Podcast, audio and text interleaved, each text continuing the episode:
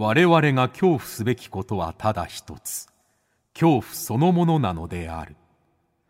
この番組は事故物件住みます芸人松原谷氏が恐怖の本質を探求すべく各界の道を極めた人々と恐怖について語らいます。松原谷氏の興味津々。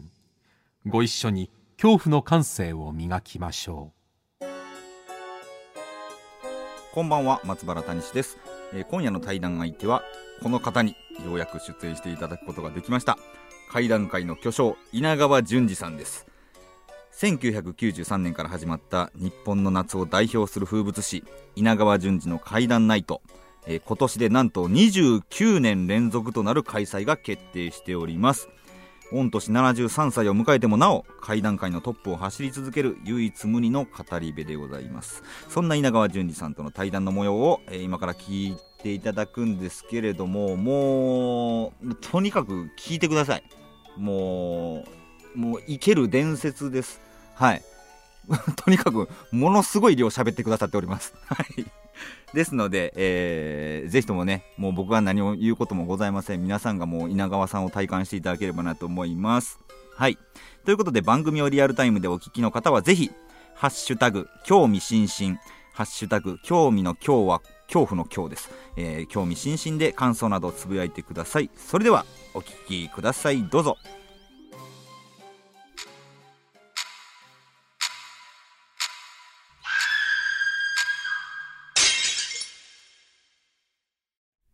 さあ今夜は稲川淳二さんにお越しいただきました。よろしくお願いします。よはい、よろしくお願いします。ろしくお願いします。はいはい。あの稲川さんとは最近月1間隔で お会いさせていただいておりましはいはいあのニコニコ生放送の方でですねあのよくあお会いさせてもらってるんですけれども、えーまあ、この番組はですね MBS ラジオで、まああの毎回ゲストの方に恐怖とは何なのか、えー怖いとは何なのかをたっぷり、えー30分ずつですね2週にわたって聞く番組なんでもうせ30分も。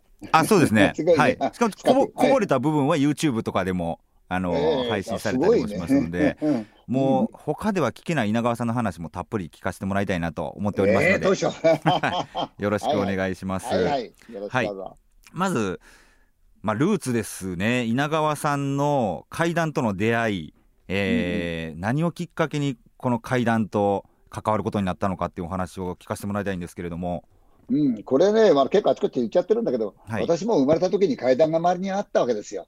えーで、あのうちの母親階段うまいですしね、おばあちゃん階段話すしね、そういう状況ですから、自分にとっちゃはい階段なんてそんな遠いものではなかったのね。はい。でましてや私が生まれた頃ってのは戦後間もない昭和22年ですからね、うん大体わかると思うけど、夏なんかになればね、怪談話なんてのは、これはもう誰でも情報があって話す、そんな時代ですよね。はははは。えーで特に好きになったことっていうのはね、そうだと思うんだけど、私のね、家っていうのは東京のあの渋谷なんですがね、はい。戦争でその空襲で焼けてないんですよね。だからもうあたり全部古い日本のね、木造家屋です、昔からの。はい。で、これがね、やっぱり昔の作りだから怖いんですよ。うん。で、夜になるとそのおばあちゃんがね、ほら寝ろって言うんで、弟も私もね、2回行かされるんだ。怖いんだよ、行きたくないんだよ、2階が。それで母親がさ、ほら行けって、ほら、敷い叩かれて、はい。で、2階上がっていくと、弟の布団が引いてあってうん、私も布団が引いてあってさ、で、布団に入るとね、母親がね、その布団と布団の間でぺちゃんと座るんだけど、当時だから、まだ蛍光灯じゃないんですよあ。電球の明かり。豆球それで寝るとはいきは、そうそう、で、であの寝るときにはこの豆球になるわけ。あなるほどはい、うんねうん、で、その小さい明かりにして、うん、で、座ると昔の女だから、ほら、和服姿だしさ、髪の毛こう見たら逆光だな。それだけで目になっちゃうね。これがまたか喋りが甘くて、ふーっとこう覗き込んできてね。はいこれね、私がね、子供の頃に本当にあった話なんだよ。小学校3年生のお兄ちゃんとね、小学校1年生の弟が日に日に痩せていくんだよ。担任の先生がおかしく思って聞いてみたらね、お化けが出るって言うんだよね。でもこの人というのはね、まあお父さんは仕事が忙しくて海外行ってる人で、で、かわいそうなことにお母さんが亡くなってね、ママ母なんだね。で、先生が気になって、いいかい、誰にも言うんじゃないぞ、夜な、窓の戸を開けといてくれ、先生行くからなって言ったっていう話がずっとあって1年。で、先生が、要するに隠れてるわけだ、押し入れの中に。あはいさあ、うつらうつらしていると、ひったひったひったひったん廊下を歩いてくる足音がしたんで、はてなと思ってじーっと隙間から見ていると、チッチッ襖が開いてね、白い谷がふっと見えて、黒い長い髪がザーッと揺れてねってうん言って、はっと思うと、はい、おやすみって明るくして下行っちゃうの。弟がさ、怖いお金、あーお金私はそれは面白くて面白くてね。あ、面白いんだですね、それが。う、うん、楽しかった。だから、そんな頃から僕自然に階段が好きになったんですよ。あはいはいはい。で、今のね、役一人持ってね、たまに雑誌なんかとかインタビュー受けたりすると、はい。今のあの感覚でもって質問する人が大変だね。普通のこともそうなんだけど。うん。だからよく勘違いされたりして、それ違うよって言うんだけど、昔の我々の遊び方と今の子供たちの遊び方は全く違うからな。はあはあ状はあはあ。況がね。うん、だから、うん、今はね、そのなんていうかな、あのー肝試しだなんだみたいな話あったりとかね、心霊スポットってけど、うん我々の時にはもうすでに親からね、あのどこどこへ行っちゃいけないよとか、あの場所はこうなったら帰りなさいってあったの。うんうんうんもうそれ決まったら怖くって。はいそれを出かける時にはすでにもう小学校でもどこでも言われたのが、いいかい、大人についていくんじゃないよ、呼ばれて行くんじゃないよ。さらわれるからね、そういう時代だもの。うん。まあで、実際私、うちの方にある、そのちょうどね、はい駒沢通りって通りがね、恵比寿からずーっと中目黒の方に向かってくるんですよ。駒沢のあの駒沢通り。うんこれが、今はまあね、あの地下鉄になっちゃったけど、当時は都電が走っててね。はい。で、これがずーっとちょうどカーブして、あの、坂下っていくんですよ。うんっていうのは、あの、渋谷と目黒っていうのはね、あの、落差っていうかね、段差があるんですよ。バはいーンと。はいはいはい。で、この段差の割れ目のところに目黒川が流れてるわけだ。はいはい。この辺りにいくつかそういう心霊スポット、今でいうのはそういうのがあるんですよ。はい。で、そんなところの西洋館なんかがあってさ、うんうん。で、その西洋館は絶対行っちゃいけない西洋館なんですよ。恵比寿の方から見えるはい。小高いその上に立ってるから。うんうん。で、中目黒から見えるんですよ。空が背景に。はい。全く、あのー後のさ、アメリカのアニメ見たときに、はい。あの、要するに、あのドラキュラの屋敷みたいなアニメああ、もうあんな西洋館ですね。ドラキュラが住んでそうなそうそう悪魔城ですね。はい。そうそうそう。まさにあのまんまなんです。ええ。興味があってね。ただそこへはね、普通入れない。唯一入れるのは、その切り通しってわかるでしょ？山と山をははい。ないんか削っ切てり通し。はい。うんそれ切り通しを使って中目黒に降りてくるわけだ。いや、もう切り冒通しの一 冒険ですね。はいそう、一方にさ、そのお城みたいな建物があるわけですよ。はい西洋館行ってはいけない。それで、その、そこをちょうどね、三田用水って水が流れてるんですよ。はい。鉄橋みたいに綺麗な澄んだ水が。うん本当に美味しいきれいな水よ、その水ははい。流れてて、その片一方の、その切り通しの片一方のその丘の上、うんその丘なんだけど、それ、私の仲のいい友達の同級生の家の工場があったの、町工場。だかはいはい。らその裏上がっていくと、そこの上出れるわけだ。暗渠になってて、要するにね、あの、はいはいはいはい上、コンクリート高ぶってて。小学校に2年の時だったかな、うんみんなで行こうって話だって私誘って、はい。それでちょうどその、あの、切り通したから上をさ、鉄の鉄橋みたいなの通ってるわけだ。はい。そこへ通ると、下を都電が通っていくんだけど、で、代官山ですよ、すぐ、あのうん左手が。右手中目黒。はいで、ずーっと行って、また向こう側の暗渠潜っちゃうわけだ、下へ。ずっと。行くと、体小さいでしょ、うんあの、セメントが割れて、コンクリートが割れてさ、出入りできるんですよ。行ったこと一回もないわけだ、そこあ。だって行っちゃいけないんだもん。はいはい。怖いとこだからえ？話してはどうやらそこ、外国人が住んでいてか、大変なあの資産家が住んでいたか知らないけど、うん皆殺しになってなんて聞いたことあったんですよ。うんだから怖いんですが、怖いですね。4, 人で行って、はいで出てさ、お出てね、庭なんだけど驚いたね。誰も面倒見てないんだけど、真っ赤だからびっしりされてるの。綺麗なんて気持ち悪かった。空が見えてるきり、今建物見えない。はい大会は当時はね、家少なかったですから、お屋敷ばっかりで。それで、ドアのとこ行ったら、ノブを持ったら開いたんですよ、なんか。開いた。さあ、さすがな子供でみんな真剣な顔でこっち見てるんだ。私先頭ですよ。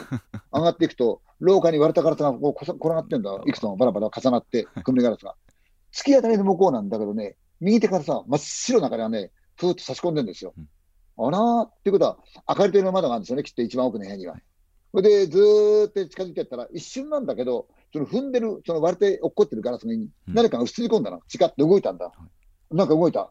今、ガラスになんか映ったんだ。怖い。怖いんだけど、一番奥の部屋、明かりが差し込んでるんで、なんだろうと思って、そう、少し開けてひょっと見たらね、あの、本当にあの、白いっていうかな、眩しいような明かりが、天井の中からさー差し込んでて、ここなんでこんな明るいんだと思ったその瞬間、電話が鳴ったんだ、奥で。怖っ。もうびっくりしたの。だって、私が生まれる前からそういう状況なんだよ、いや、そうですよね。うん、それが鳴ったんで、わっと思ったら、もうみんなもうびっくりして逃げていくんで、私一番最後だ、一番先頭で行ってるから。あ、そうか、逃げるのに。逃げましたよ。うん。そんな具合でね、まあ、要するにか怖いところだとか、はい、はい。怪談話なんて当たり前にありましたよ。あだからもうそれがなんとか遊びじゃないけど冒険にもなっててなんかスタンドバイミーっぽいなんか青春じゃないですけど、うんうんうん待ってた。そういう少年時代の楽しみ思い出になってたっていうことですよでだね。ね、それでその当時はね、町あのなんとか町内それぞれみんな遊んでて、はいうちの方もちゃんとガキ大将がいるけど、代々ガキ大将が。はい。だから、大体6、7人ぐらいになっちゃうの、多い時はう。ん。6、7人。で、次から次とその要するに指揮をする人間っていうの、面倒見のあんちゃん変わってくるんだけど、はいうん、だから隣町行って何かあったら逃げてくるっていう、そういうような、まあうん、あれでしたからね。だって遊びでもってすごかったのが、その例の断層がある中目黒と渋谷の間のところ、はい。今は防衛庁の技術研究所になってますがね、うんその敷地の裏側に回ると、我々目黒ジャングルって遊んだとこ場所があるわあけ。木が伏せて。聞きたかったです。はい。うん、ね、目黒ジャングルわけ。はい。ところがそこで、なぜ行くかっていうと、今日行くってみんな、うんって行くんですよ。うん地位まで来るんだうん。5、6人行って行って、それ実は米軍の敷地だから入っちゃいけない。入ると、カービン銃で威嚇射撃されるんですよ。実際中へ入って、撃たれて死んだ大人もいるんですよ。ええ。で、そこへ行くわけ、みんなで。はい。で、行く前に決まるの、みんなで。いいか、絶対捕まっても、あのー一緒に入った仲間の名前を言っちゃいけない。親の名前を言っちゃいけない。小学校のこと言っちゃいけない。絶対言わない小学生ですよね、その時。うん小学生。でも中には小学生、小学校行ってないやつもいるんで、チビ連れてくるあ、から。で、うんってみんなで言うわけ。うん。で、その垣根ね、米軍の、あの、要するに兵軍とかまで行くと、下穴が開いてるの。はい。で、そこから入って向こうの穴から抜けるんだけど、結構距離があるわけだ。うん。で、軍用犬もいるしね。で、あの、要するに MP みたいなの被ったさ、はいあの黒人兵もいるわけですよ。はい。と、我々が行ったらもう落としてんの。トキューン、トキューン、トキューンってあの、カービン銃の。で、逃げてるのがあったわけ。ああ、もう先やったやついるなと思って。ドキドキドキドキドキドキドキドキしたら怖くって、ドキドキしたわけだ。で、行くぞって見たらば、その一番のあんちゃんがもう真っ青な顔してるわけですよ。小学校6年生ぐらいのあんちゃんが。それで彼が先頭うん、私が2番手か3番手、匍匐前進、雑草の中、クッククッククック楽しそう行くわけ。はい。それでもうすぐだな、もうすぐだなと思ってね。で、向こうに兵隊が見えたわけ。そうすると、一番先頭のあんちゃんがうん、これを見て立ち上がるわけ。手を手を挙げて、こう万歳みたいに、わーって手を挙げて、万歳みたいに、わーっと。とみんなも立ち上がってに、わーってやると、犬が離されるの、シェパードが。おうおうおうおうってくるわけ。と、向こうはカービン銃、ドキョードキョーってこっちはさーっと逃げるわけ、塀まで。それで塀を抜けて、ふって数えると、一人足りないんだよねはい。一番チビが。うん。んで、どうするかというと、その中目黒側でしょ、はい恵比寿側の出入り口わけ、それは正門へ、うん絶対言っちゃいけないぞって言って言いながらね、ちゃんと正門へ迎えに行くんだ、みんなでもって。あうん、とね、時間が経ってからね、はい来るんだ、その一番の捕まったチビが、あ。ああの、アメリカ兵とね、手つないでね、うまそうなもん食って、こっち来るのだんだうん、食って、うん、あーと思って。で、来ると、そのアメリカ兵が我々にいろんなもんくれるんですよ。ああ、優しいんですね。そう、で、いろんなもんくれて、それで帰っていくのね。それは、い現代では、ま、絶対できない遊びですね、それは。うん、だけど、うんアメリカ兵は優しかったよ。うん。私がその北海道に興味持ったのは、あの郵便局、小さな郵便局があって、そこであった、あの米兵なんだけど、なぜかね、その私にとって米兵のイメージってね、うんケビン・コスナーに似てるね、あんな感じ、はいうん、あんな感じよ、みんないい感じの、あのー本当はあのアメリカ人ってあんな感じ、はい。だからとっても親しみ感じましたよ。うんで。ねあの、アメリカ兵ってね、私が子供の時はね、そんなすごく大きくなかった。今で考えてやっぱ170センチ台が多かったな。日本兵、だって日本人がちっちゃかったもん、大体。はい。で、その米兵がね、あの私にね、北海道はいいとこなんだよと教えてくれてさ、うんそれでコインくれたの覚えてますよ。おううん、それからあの頭やる人でしょ、床屋さん行くじゃないですか。はいやっぱ米兵が来ててね、あの私にコインくれたりするし、ですぐそば、その米軍のその、要するに渋谷の方のではなくて、恵比寿の方にあるそのワシントンハイツみたいなそこのところの、はいあのすぐそばに石屋さんがあって、工場があって、その石屋さんが石積んだところでもってね、ベレー帽をかぶった女子大生、あの美あの美大の女性ですよね。はい。この人がいつもあの絵を描いてて、うんなぜかというと、スケッチのあの人のあの似顔絵はい。と米軍が日本人のお姉ちゃんと腕組んでやってきて、それで自分の顔を描いてもらうんですよ。それを私ね、青霧の木の下の石の上に乗ってずーっと見てましたよ。なかなか雰囲気ありましたよ。バーをやってるところいや、の娘いいですもいたしね。ね。なんかもううん登場人物がたくさんいて、もうそれだけでなんか賑やかで楽しそうですよね。稲川さんの少うんだっ。て、夕暮れになってくるとさ、はい。あの五サロンがあるのね、うちの方にすぐのところに五サロンがあって、大きい養成学校があって、はい五サロンがあって、あのいろんなのがあるんだけど、みんなアンチャンレンチャー集まってきて、そこでレコード流して、みんなあの、私はもうその覚えてるけど、スクエアダンスっていうのがやってたもん。スクエアダンス、はうんそれだと、あの軍属っていうのかな、要するに米軍関係の弁護士さんだとか医者お医者さんい。はい。の屋敷っていうのがあるんですよ、うんあのうちの恵比寿の方には。はいで、そう、うんと奥行くと、今の河野さん、政治家の河野さんのおじいちゃん、河野一郎さんのお屋敷があったもんな。あははうん、葬式の時すごかったよ。真っ黒な外車ばっかりがね、恵比寿駅まで並んだもん、ずーっと。まあ、そういうとこがあって、そこに、はいあのーアメリカのそういう人たちの屋敷があるんだけど、これがええのよ。うん。例えば、あの、ベージュっぽいあの肌色のようなね、壁でもって、レンガがあって、で、高い屋根で、庭が芝生でもって大きな木があってさ、うん。片一方はというと、やっぱり広い庭で、黄色いさ、あの板が黄色くて、はい。白い縁取りしてあって、まるであのカードに出てくるような絵で、絵のような家でしょ。で、それを見たもんですもん。で、うちのお姉ちゃんだとか、いとこのお姉ちゃんは、まあ、年はずっと上なんで、そこの、あの、米軍関係の娘さんに呼ばれて遊びってなんかしてて、羨ましかったですよ。うん、だから物欲がね、私あるんだ、すごくね。ってなぜかというと、日本にはないような車乗ってたし、日本にないようなおもちゃ持ってたし、はい。もうすごいすあの進んでるんで、うんでもうすごい憧れたな、そういうのに。あそんな時代だから、そういったなんていうの、米兵はある。だって、あのスコラスコットランドの兵隊さんがさ、あのスカートあるでしょ、あれ履いて、ーはいあれであのバグパイプでふーっと歩くんだもん、街中行進したりして。えー、スコットランドの兵隊さんも。そう歩くよ。それからあの戦車のほあの砲と砲台がないやつ、はい。なんかしょっちゅう来てるし、あのーイギリスのあの軍用のトラトラックもしょっちゅう来てたし、はあ、だそういう状況のもう子供の頃からそのまあ言ったら戦争のにまつわると言いますかその外国人の兵隊さんとの関わりもすごい盛んだったっていうことなのうんむしろもう本当にそう、周り外国人がいるし、へいやえ、あのインドの人もいたし、いろんな人いましたよ、あのあれこれとたくさん住んでたし、人と出会ってますね。うん、だからそういうところがあって、はそれであの学校の方はどうかっていうとさ、うん。教室はさ、あのーほら、学校、戦争があったばっかりだから、はい。あの増やすわけじゃない、増築できないんですよ、お金がないし。はいはい。で、一部壊れたところあるんだよ、火事かなんか燃えちゃって。はい。でもこれが丘の上でもってね、駅から見えるのね、綺麗なのは桜の時だけ、桜が咲くからさ、小さな学校なんだけど、人数やたら多いんだ。うん。で、本来ならよく40人しか入れないようなところにうん、60人だよ、クラス。でどうなっちゃうかっていうと、ほら、廊下に面してさ、あの出入り口があって、前と後ろとあるんじゃない？はい。前の方が、まあ、閉めた閉めることできるんだけど、うん。後ろ、開いたまんま、だって人数いるからはみ出ちゃうんだ。完全に廊下出てるんだよ、だから、あ自分の机とかいないんですか？もあるんだけど、机ごとやって机ごともう廊下出ちゃってるんですか？廊下でやってもう。すごい時代ですこれどうするかっね。ていうとさ、はいそれも各クラスそうだから、はい。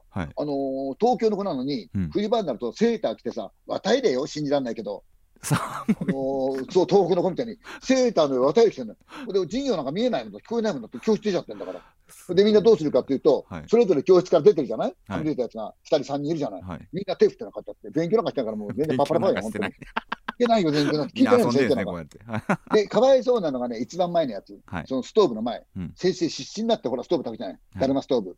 そうすると、そいつ一番前なんだけど、うんそれ、蕎麦屋のせがれでさ、はいうん、かわいそうにさ、あの昼までは持つのね、うん。昼休み過ぎると倒れちゃうんだよね、暑くて。あほら、ストーブの前だもん。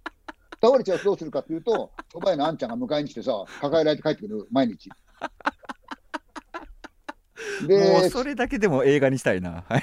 そうでしょ？で、あの、ほら、体育館がないからさ、はい当時、雨が降っちゃうと、うんさあ、どうしようってわけですよ。何もできないから。うんちょっとみんなが稲川君、稲川君ってわけ。うんで、私どうするかっていうと、優等生じゃないんだけど、階段の時はね、前に出ていくんですよ。はいまあ、階段やるわけですよ、行って。で、みんなそれ待ってるから。だから、あの、おかしい話か階段をやるわけですよ。あ、もう小学生の頃から怪談話をみんなに聞かせてたんですね。だって、親やさ、母親やおばあちゃんから聞いてるから、階段たくさん知ってるし、はあ親友からも。あでで、これやるわけやん。受けるんだ。受ける。私ほらさ、前にも言ったと思うけど、はい。あの絵が得意でね、小学校の3年の時はさ、学校から推薦されて、あのー国連のポスター書いたことあるんだ。すごいね佳作になったんだけど、はい。絵は得意だったのね。うん。とね、勉強はダメでも、うん絵が描ける。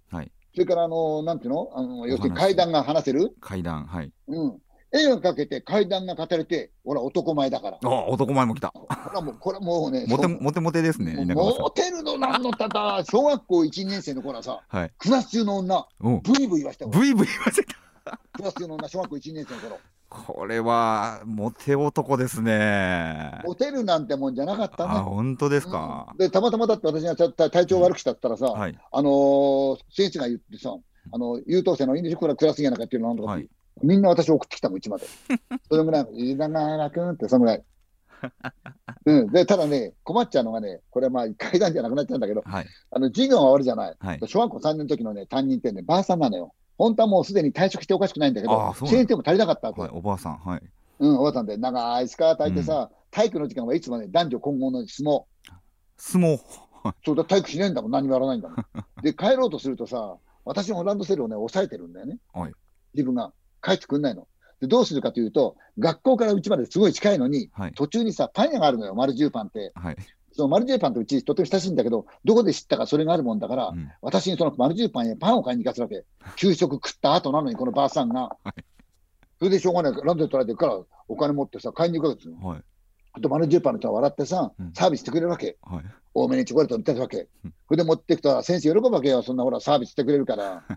ね。で、あの他のさ、優等生の女の子たちにはさ、はい肩揉ましたり叩かしたりするわけ。はい先生が勝って。うんうんでもこの先生が唯一自慢だったのは、私が中堅八校に焼き鳥を食わした。これ自慢だったの。日比谷の駅でもっていつも帰り、学校が終わって帰るでしょ？八個ね、で焼き鳥食べてた言ってますもんね。はい。そうそう。で、焼き鳥いつも食ってると、はい八個来てたんだって。ほいで、八個にやったら、八個最後の方はね、言ったね。あれ、あの、迎えに来たというよりも、焼き鳥食いたくて来てたんだって先生は言うんだよね。で、だから八個をね、面倒見て渡したったけど、後になって分かったのは、はいあれ、中堅八個なぜ死んだって、はあの焼き鳥のせいなのね、あれ。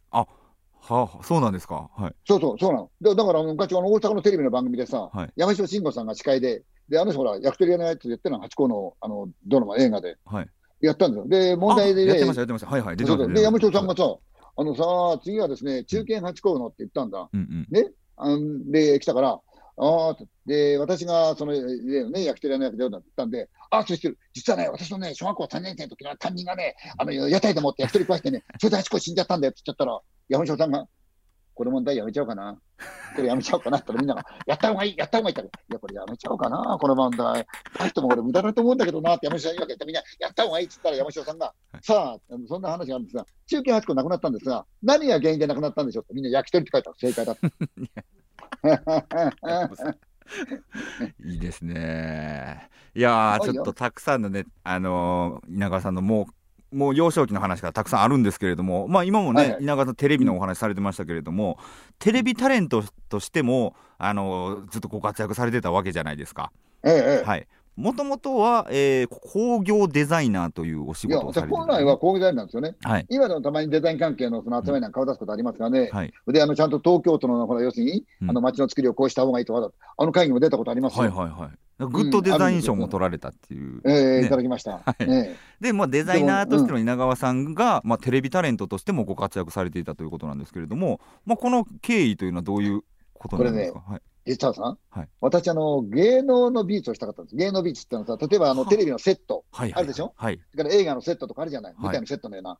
ああいうものにしたかったんです。で、ええ私、あの、立体の図面が一応自分でも弾けるんで、はい。それとあと、あの、意外工業デザイナーっていうのは、うんその、レタリングはやらないんですよ。で、私、グラフィックのデザインができるんですよね。ほれでね、工業デザインって言うと硬く感じるかもしれないけど、うん実はそのデザインの世界で一番多いのは工業デザインなんですよね。うん今、周りにあるか、いろんな製品、立体？これ全部工業製品、はいこれみんな工業デザイナーですからね。えーで、工業デザイナーから有名なファッションデザイナーだったりと、ほら、君島一郎さんもそうだけど、はい何人もいるんですよ。うん。工業デザインって硬く感じるけど、あれから有名なファッションデザイナー、工業デザイナーから有名な建築家、はい。工業デザイナーからいろんな仕事に行ってる人多いんですよいろんなデザイナーのルーツになる部分なんですね。あるんですすよね。ただ、うんあまりにも知知れてなかったのは、たたたまたまのアメリカのね、うん映画で、ハリウッドの映画でもって、工業デザイナーっていう言葉が皆さん、やっと日本に理解できて、あああ、そうなん映画が多いですよ。私のだって学校の先輩は007にあのスカウトされて行っちゃいましたから、向こうへ。ええホンダにいたんですけど、ホンダにいたんですけど、ええ、あの要するに使えるから、はらそういうわけなんですよ。だから工業デザインって面白いんですがね、い。で、そこ私でまたテレビの、テレビのデザインも、セットのデザインも稲川さんが。したいとしはいしたいと思って、ところがね、残念ながらうちの学校ってデザインでは本当にその学校では草分けなんですよ、日本でも。はいはいだいい先生いるんですが、うんそのいい先生がほとんど2部なんですよ。二部？2部の方は夜間ですよね。うん2部の方はだってあれはアメリカから来てる生徒がいるんだもん。あの、プレイボーイって立ちある有名な、はい。あそこのディレクターもいたもんだって、プレイボーイのすごい、すごい人たちが集まってるんですね。でそういう人だったんですよ。だから、そうそう朝倉節さんなんかみんないましたからね。うんでもそこへ行きたいんだけど、だって2部じゃないから、私。はい。うんで昼間にはいい彫刻家の先生なんか皆さん有名な方いましたよ、うん斉藤千尋さんとかとかいたけど、舞台美術は違うからだし、はでむしろ卒業してから、たまたま紹介されたテレビ局の美術のお依頼さんの紹介で、じゃあ、あのそういった制作ができるうんプロダクション行って、その芝居をね、直に自分で感じながら、うんそこのものを作ったりしてお手伝いしたらったんで、じゃあそのまま入っちゃおうと思って、そのプロダクションに顔出し行ったわけですよ。はい。ところが、プロダクションに顔出し行って、私、ひょんなことからさ、その芝居を覚えたりなんかして、じゃあやればね、できるじゃないですか。はい。練習もしようと思ってしたんだけど、うん何でしょう、私が一番すごかったのがね、マネージャーやらされたんですよ。マネージャー。お金もらってないでしょ、全然。はいどういうことかというと、私結構自分で言うのおかしいけど、愛想いいんですよ。よく喋るし。いやいやところがね、舞台やる人間ってあんま喋んないんですよ。台本以ああ、外は確かにそうですね。はい。ん役者さんとかも。ところがうちの学校ってさ、松平健ちゃんもいたし、あの劇団って、松平健さんもいたし、大場久美子ちゃんもいたしはい、三原純子ちゃんみんないたんですよ。お三原純子ちゃん、大場久美子ちゃんはあの子役だったけど、はい。あそんな頃にさ、そう、で、私は一番後から入ってる人間なんだからさ、はい。24歳で入ってるんだから。で、仕事も来るわけですよ。いろんな怪獣ショーのしかやってくれないかとか、いろんな来るわけだ。はい。そんな時に、たまたまだから、あの、子役さんの、あの、面倒を見るときに、うんあの、稲川さん申し訳ないけど、言ってくれないかなと。ギャラなしよ、言っときますけど。ね？だってそこで月謝払ったって私、もらったことないんだから。ギャラなしでさ、当時は新宿の駅前、今もそうなんだけど、駅前に、はい。スパイラビルなんてなって、あそこみんな集まるんだよね。あのバスやなんかロケバスが。はいでそこでもってそれぞれ、あの、あちこちロケに行くわけなんだけど、はで、そこ行くわけですよ。うんで、その子役と一緒にさ、お父さんやお母さんやおばあちゃんと一緒に、うん。あのロケ現場行くじゃない、はい。と普通、そのマネージャーっていうのは、あおはようございますって、あんまり出張らないんですよね。うん。私、もうスタッフから何から全部に挨拶して回ってさ、で、セット見たりなんかして、セット俺、もともと美術やりたいから、はいはい。セット見て回ったりして、もう美術さんからさ、もう、あの、裏方さん、はい。挨拶しちゃって、監督のとこ行って、どうもお世話になります、よろしくお願いいたしますって、丁寧に挨拶しちゃって、はい。それで戻ってきてさ、で、終わったら、いや、今度の稲川さんってマネージャー、ずいぶん腰の低いね、感じのいい人だなって言われたんですよ。はい。で、それ新宿へ帰ってたわけ。はいそれと、いつものマネージャーはう、ん新宿駅で解散したわけ。ああ、お疲れ様でした、ありがとうございました。逃げたいから面倒だから。うんうんで私はそれやめたの。みんなさ、来た人って時間持てました、結構。時間持てましたわけ。で、自分が芸能人になれなかったんで、子供を芸能人にしようとかいう、人いるわけ。あ、なるほど。おしゃべり大好きお母さんとか。はいで、はい。みんなちびちゃん連れてるし。うんだ。から、ちびちゃん連れてこれるわけじゃないですか。はい。そこでふっと考えたのは、ああ、これはいいと思って、うんまあ宣伝するわけじゃないけど、当時ね、京王百貨店のてっぺん、まあどこでもそうだけど、一番最上階ってね、デパートの昔ね、うんあの大食堂だったんですよ、大きな食堂。もう日本食から中華から洋食から全部食べれるわけう。だ。はい。で、それだったらさ、子供走り回ってるから問題ないじゃない。ああ、子供がいても問題ない問題ある。けど、うんおう問題ない。で、もしよろければ、じゃあ行きましょうかってみんな行きたいっつうの。ほいでみんな連れてってさ、子供走り回る、親たちはおしゃべりする、喜んで。はいはい。そしたらみんながさ、早速そのプロダクションの社長に電話入れたんですよね。うん稲川マネージャーは素晴らしい、稲川マネージャー。私マネージャーじゃない、そこで劇団員として入って、勉強して、で、美術作ったんですよ、その劇団の美術作ったのはい。打ち上げのセッティングまでしちゃってるってことですよね。そうそうそうそう。で、だんだんだんだんなんか存在が大きくなってきたんだね、私の存在。存在が大きくなってきた。そうそうそう。もうあの稲川マネージャーに会いたいってみんなが思うようになってるわけですね、もで、う。まあ、それこれいろんな知り合いもできたりなんかして、うんでも私もそろそろじゃあ、これ、もうこのもういいから、この劇団をやめようかなと思った時には、もうすでにあのあれこれ知り合いもいたし、で、大体私、これ学生の時にね、はいあのまだその倉田のその学生の時に、うん大学はなんか全部バラバラなんだけど、東京でしょ？うん友達がいるじゃないですか、昔からの。はい。その友達と一緒にね、六本木でさ、あの絨毯バーやったことあるんだ、絨毯バー。土日、土日、だから靴を脱いで入る店、ほうほうほえーあの有名な六本木セリダの裏にあるね、ビルでもってね、う。はい。上には有名芸能人住んでましたよ。あで、半地下になってては、で、純、お前よく喋るから、まあ、医療、一応支配人ってことあ。で支配人だで、。誰だって。うん、で、普段はそこ店やってるんだから、はい。月曜から金曜までは。はい。で、土日我々ね、ちゃんとお金払って。うんで来ましたよ、いろんな、あの、大相撲のね、あのえー横田の、あの人は玉之島さんだったかな、昔だね、はいとかね、それから、あの、海老蔵さんだとか、今の海老蔵さんの弟かなあーとかみんな来ましたよ、いろんなこと。たくさん見えましたよ。おまけに有名なね、めめというレズの店があって、はいそこのママなんかも来て、もう結構盛り上がって稲。川さんが人を集めるんですね。なんか集まっちゃうというのか。うん、だから、学生なのに、はい。あの、何、水商売やってる？学生か、その時。うん。で、そそれがあったから、下地にそういうのがあったから、で、芸能世界って言わなかった。なるほど、そこからもううんいつの間にかテレビもまあ、もう、もう稲川ちゃん出てよみたいな感じになっそうでて、出たり、そう。で、子供番組出て、はい。でそう子供番組がね、実はね、日本放送より先だったんですよ。あ、いやそうなんですか。この番組が先なんです一番そういう子供番組さん、それ,、ね、それもマネージャーだったの。それもマネージャーだったんですか？そうそう、に 日本テレビで、あの、オーディション受けに3人いたわけですよ。はい同い年ぐらいの。はい。それで、それはどういうかって、子供番組でもって、うんその、主役はもう決まってるんで、はい。その、一緒に絡むね、脇で絡んで、あれこれ喋る人間が欲しいって言うんで、はい。で、5日間ぐらいオーディションの日があったらしくて、もう最終日なのね。うんでもうほとんど決まってたんですよ。はいで、稲川さん申し訳ないけど、連れてってくれって、あのさ、そのうちの当時のね、劇団や、あの、プロダクションがあった建物って、もうすぐ近いんですよ。はい。なのに日本テレビは分かんないって。私、あの、昔から学生の頃からさ、よく先輩と遊んだりなんかして遅くなると、うん日本テレビ行くとさ、タクシーが止まるから、そこでもってタクシー捕まって帰ったこと何度もあったんで、よく知ってるんですよ、テレビ局ね。内側を。当時入れたから、テレビ局なんて。だかあら3人連れて行ったんですよ。はいそしたら向こうへ行ったらさ、新聞出されてうん、一室ぐらいこう赤で囲ったわけね。はいで、このニュースを子供に分かりやすく、小道具を使って説明してほしいってわけあ。です。はうん。で、3人が一番最後。で、みんな出て入ってきたわけ。もう島だから見せたわけ。ここだったらこうするな。これやっぱりおまわりさんの帽子かぶって PPP から始めたら一番わかりやすいだろうとかやるじゃない考えて。はいえーやってたわけ。で、少し経って3人が帰ってきたわけ。げっそりして。って聞いたら何もできなかったっての。どうしてって聞いたら、やっぱり台本がないとできないと。あ不甲斐ないこと言うたなと思ってさ、台本なきゃできないってゲストに。じゃあ何のために来たんだっての。曲だってバカバカしいじゃない。最後の最後にしてくるかと思ってたのにさ。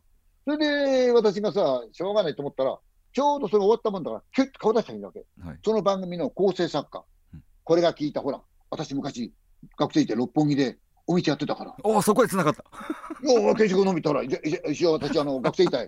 コンパ屋の純ちゃんって結構有名だったから。コンパ屋の純ちゃんうんだって俺だって担任のさ、長考の偉い先生にさ、コンパ屋って言われてたんだよ。コンパ屋ってしょっちゅうだって学校にいないんだから、しょっちゅうコンパばっかやって。で、そのコンパ屋の人がいたわけ。すごいあのー、来たの？って言う私違う人なの。そしたらさはいはい、まだ一人いるよって言ったんですよ、向こうに。だとな願書もない出してない。一応あるじゃない、それほら、受けるためのさ、はい。あの経理が書いてある履歴書、はい。ないもんね、出してないんだから。で知り合いだって、ね、来てるよって言っちゃったの。それだからもうこっちもほら軽い気持ちじゃない？どうせ皆さんに落っこっちゃったし。うん。で、こうならこの3人に一つ、見せしめのためにと思ってさ、でね？稲川さんがもうそのやった。やったんですね、一つか二つでいいっての、一つ全部やっちゃった。あらら。そしたらみんなわーっと大笑いしちゃって、でガタ受けしちゃってそしたらさ、テレビ局知らないじゃん。したら上の方で声がして、稲川さんでしたね、すいません、お待ちくださいプロデューサーですっていうの。はいどっから来るんだろうかな、カンカンカンカンとしたら、建物のてっぺんからさ、はいあの鉄の階段降りてくるわけですよ。最高級なおじいさんが。はいで、しょいしょいしょってして、いやいや、楽しかった、稲川さんで、すいません、あの、秋からのスケジュールどうなってます？って言われたんですよ。俺、スケジュールも何もそんなやってない。マネージャーそれでそのままレギュラー決まっちゃったの。すごいあーちょっともう稲川さんの階段にたどり着くまでの話だけでだいぶおもろいですね。いやそういう背景にあるから、一般に真面目に本を読んだとか、はい。一般に真面目に映画を見たとかさ、はい。そういう世界じゃないんですよ、い私の背景っていう。か。いやこれだけでもめちゃくちゃ興味深いんですけれどもいやありがとうございます。いえいえ、はい。えとってもです。ありがとうございました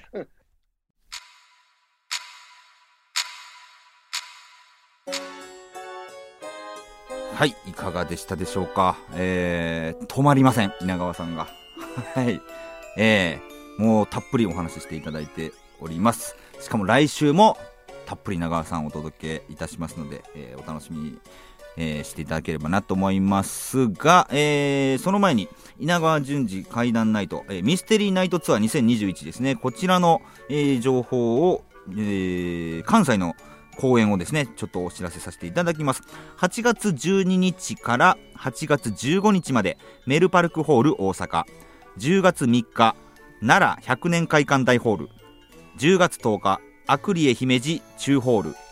10月17日滋賀白井シアター安、えー関西ではこちらの方の公演となっております。全国では48公演がありますのでね、えーもう全然あのどこ行っていただいても、えー大丈夫だと思いますので生稲川さんをぜひ皆さんも体感していただければなと思います。はい。ということで、えーこの番組は MBS 公式 YouTube チャンネルとポッドキャストでの配信もしております。また Twitter と Instagram そしてホームページも開設しております。ホームページ上では過去の放送もお聞きいただけますのでぜひチェックしてください。